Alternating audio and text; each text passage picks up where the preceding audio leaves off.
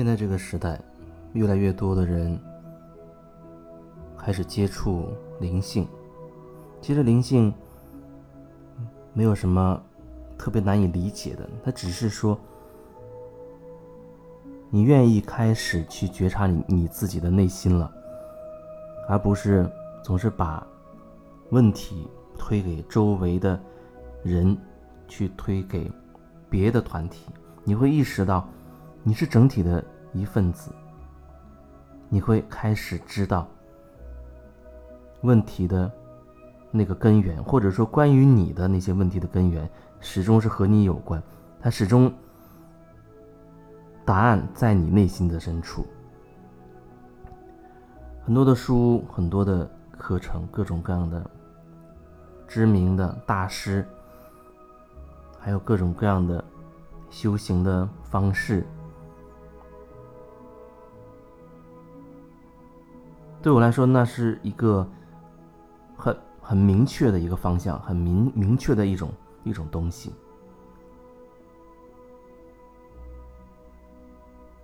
有人接触灵性，他只是为了解决自己现实当中的问题。当然，你可能会说，那接触这些东西不就是为了解决自己实际生活当中的问题吗？你这么说也没有什么问题。我只是说，有的人他其实并不清晰一个很很大的一个方向。他以为他解决了这个问题，或者他读了一些书，他觉得自己有了灵性的知识，他以为自己知道了某一个方向，他以为自己知道了灵性是什么，他以为自己明白了什么是做回自己。做回自己这四个字，不同的人他会有自己的理解。我也接触过很多文章，很多人写的。也有人写的很生动，举了很多很多的例子，他来说明到底什么是自我。但对我来说，我所表达的“做回自己”，做回自己，做回自己。以前曾经分享过，对我来说，到底什么叫做做回自己？做回自己，归于自己的中心。对我来说是一样的意思。作为自己，他可能会有一个一个不断的拓展自己意识的一个过程。拓展自己的意识，就是你会发现自己有很多的观点意识，你有很多的界限，你有很多的边界。然后随着不断的的做回自己，这些边界慢慢的溶解了，你不再有那么多的框架。直到最后，你没有框架，你成为那种无限的可能性。那种无限的可能性，很多人会对它有所描述：开悟、神性、佛性、宇宙意识、基督意识、大爱等等。不管是用什么词语，那是那是一种完全没有界限的，可能。比较能表达那种感觉的，就是那个电影《超体》，它最终的那种状态，融于万物之中。它已经融于万物之中了。它不是某一个个体，当然它可以呈现为一个个体，但是它是与整体紧密的连接的。就像我们现在用的云空间一样，你可以想象有那么一个。无形的那么一个空间，我们所有的记忆、所有的想法、所有的一切都存在那个、那个、那个空间，同时储存在那个空间。那谁登录了，谁登录进去了，谁就可以读取里面的信息。那就好像你登录的意思，好像就是你接通了那个那个连接。很多时候，哦，有一个瞬间你会有电光火石的灵感，那那基本上那个状态你就接通了宇宙的那个大所谓的大智慧，或者有人他开悟了哦，他时刻都处在和整体一种连接的当中，也就是说你时刻都在登录着那个云空间，时刻你想有什么想要了解的，你直接可以从里面读取他的信息，你就知道了。他不需要你通过什么书本，别人告诉你要怎么样，啊，这个这个知识那个知识，完全不需要了。你与整体时刻同在，任何时候你想要了解什么，只要去读取，只要去连接去读取你所需要的东西，就可以为你这个个体所用。这是大概的那种那种状态。可是当你开始有一些框架，有一些。界限边界的时候，你这种读取它会被一层东西覆盖。一个意识就像一层薄膜一样，一个思想就像一层薄薄的薄膜一样，它会把你覆盖。看起来，因为思想看不见，所以我会用透明的薄膜来表达。一个思想就像一层薄膜覆在你你的上面，一个观念就像一层薄膜覆盖在你的你的上面。那你以这种方式。你接触所谓的那个云空间，接触那个整体的时候，虽然你看不见那些思想、那些观念，但是它却影响你，它却对你造成了无形的阻碍，它对你有无形的阻碍。所以你没有觉察的话，你不会知道哦，那个东西它阻碍了我，使我和那那个整体和那个云空间之间其实是阻隔了很多层的。你的思想，我是这样表达，其实它有无数层，因为从小到大你已经积累了很多很多的想法，很多很多的念头观念，它都会像一层一层的薄膜盖得越来越厚，越来越厚。看起来你好像连接的整体，其实你已经跟整体已经间隔了厚厚的一层了。所谓的做回自己，所谓的回到我们的中心。这种疗愈的方法就是让我们不断的去穿透这些薄膜，或者说不断的去突破自己的框架。突破也不是说你这排斥它，你要把它用某种方式丢掉。如果以这种方式去处理、去面对它，其实你并没有真的融融合它。融合只是一种接纳它当下的状态。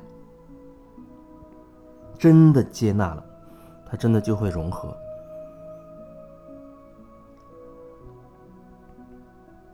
所以做回自己，我的从我的角度赋予它的意义，就是我们不断的拓展意志，直到成为那种无限的可能性。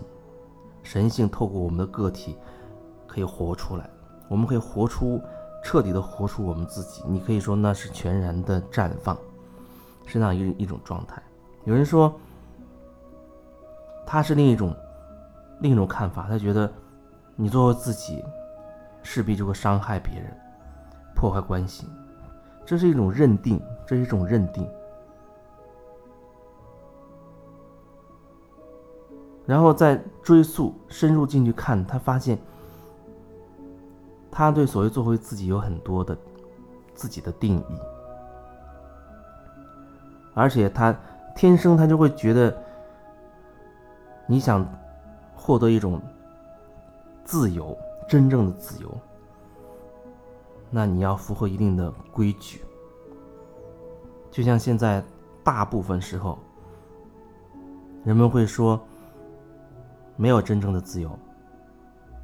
那个自由是建立在规则的基础之上，你要遵守一些规矩，你要遵守这个世界给你设置的那些规矩，在这个规矩框架里面，你才能说你是自由的。可是已经有那么多框架了，你又怎么能谈得上它是一种自由呢？所以那是一种自欺欺人的方式，它还是依旧在那个旧的二元系统里面，依然到处都是框架，到处都是。可以不可以？对错，允许不允许的这种对立的意识。所以，有的人看了很多书，聊的过程中发现他依然在那个系统里，因为他有太多的认定，太多的定义，很深刻。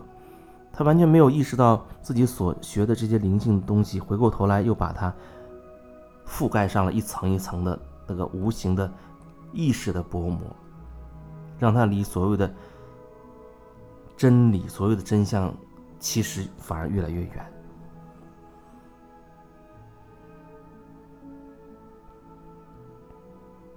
理论上，可能你都知道要通过自我的觉察，靠自己的力量，啊，觉醒、醒过来等等。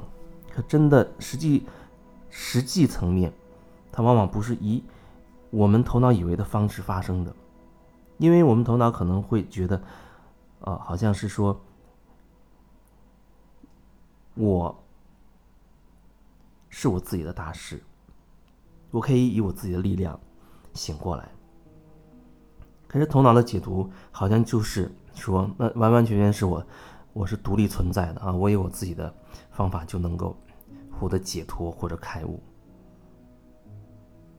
但实际上，他那意思并不是我们以为的那样子。你依然会跟这个世界发生各种关系，你依然会透过万事万物跟很多人很多人发生各种各样的关联，你依然会需要。一些暗示，一些引导，各种疗愈，你依然会需要，而不是我们头脑那种很限制的、很局限的思维所认定的。那自己是自己的大师，那就是说，好像自己是很厉害的，那我可以以自己的，以我自己的觉知来决定我自己，让我醒过来。所以，一个人他内在到底是什么状态？他的意识到底是有多拓展？你在和他接触的过程当中，在和他聊的过程当中，甚至有的人可能都不需要通过语言文字，你可以感受到，感受到那里面的界限的存在、局限的存在、框架的存在。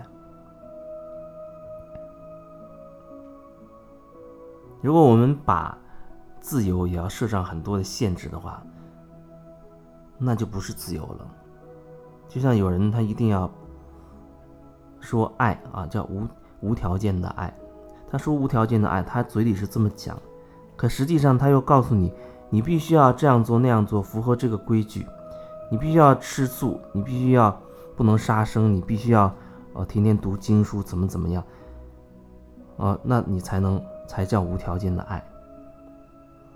一边你嘴里面讲着，好像很很高的、很究竟的那些词语，可是你流露出来的，却是处处充满了各种限制、各种条件、各种框架。你背后的东西，那深层的东西不会欺骗，它不会欺骗，它是什么样，它就会传递出什么样的状态来。而不会说以你用什么样词语去美化它，去修饰它，那它就真的变成了你以为的那个词语的意思。所以说，为什么我经常会提到语言文字，它的内容本身并不是关键，重要的就是它背后的东西。或者说，对于你自己而言，你自己对他的真实的身体的感觉、真实产生的情绪、真实的一些想法，这是需要你去觉察的，需要去留意的。